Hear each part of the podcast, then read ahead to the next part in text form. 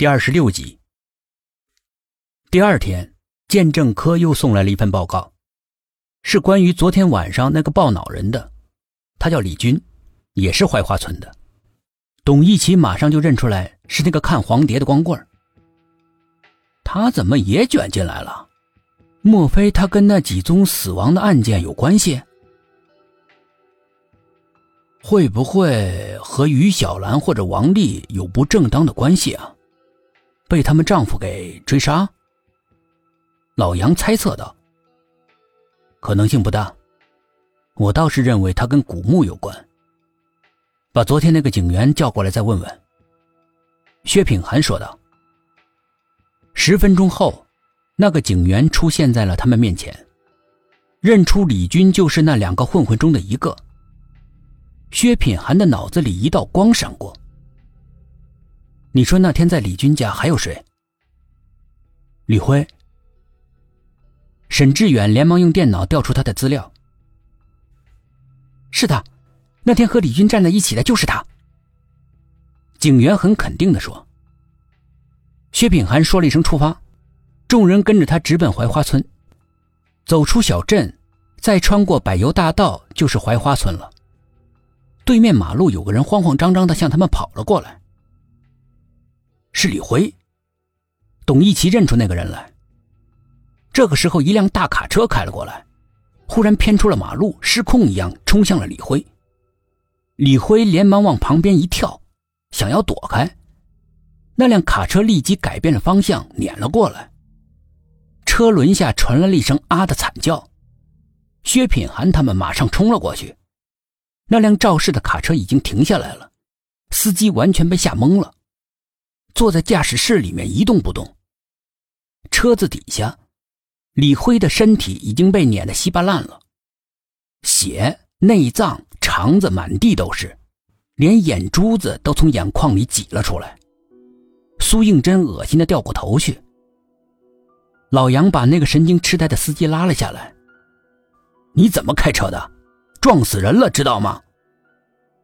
司机听到有人说话，他这才从混沌中清醒了过来，杰生的辩解：“不不不，不是我，不不是我。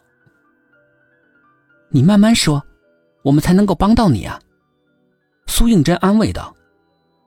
司机一看是个小姑娘，说话又和气，他这才平静了下来，但是仍然瞪着一双惊恐的眼睛。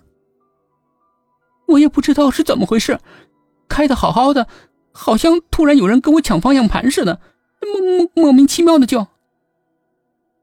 你当时意识清楚吗？清楚，清清楚。我既没喝酒，也没吸毒的，更没有疲劳驾驶。交警来了，把肇事的司机带走，做了各项的检查，车子的性能很好，没有一点故障。司机的身体状况，正如他自己说的，毫无问题。这是一件不可能发生的交通事故。看来，正如我猜想的那样，那个东西并不是所有人都能够控制的。薛品涵说道。众人认同的点了点头。所以，只要找到什么人会受他控制，也就能够找到那个东西了。苏应真接着分析道：“小苏，你不是对孙磊夫妇有怀疑吗？你们去孙磊家再看看，我和老杨去李辉家看看。我看，咱们最好别分组了，五个人一起调查比较好。为什么？每个人对同一事物会有不同的看法，这样做的话不容易遗漏线索。”薛品涵点了点头。那好，先去孙磊家。五个人在孙磊的家里面搜了个底儿朝天，一无所获。董一奇灰心丧气的直哼哼：“ 屁线索都没有。”你们快过来看！苏应真在一间房间里喊着，众人连忙跑了过去。他正从床底下钻了出来。手里面拿着半张照片，薛品涵他们凑过去一看，是王丽的照片，像是从哪张合影上撕下来的。那张脸上用红笔打满了叉叉，猛一看，像是被砍了无数道伤口似的。谁？站在门口的董一奇突然喝道：“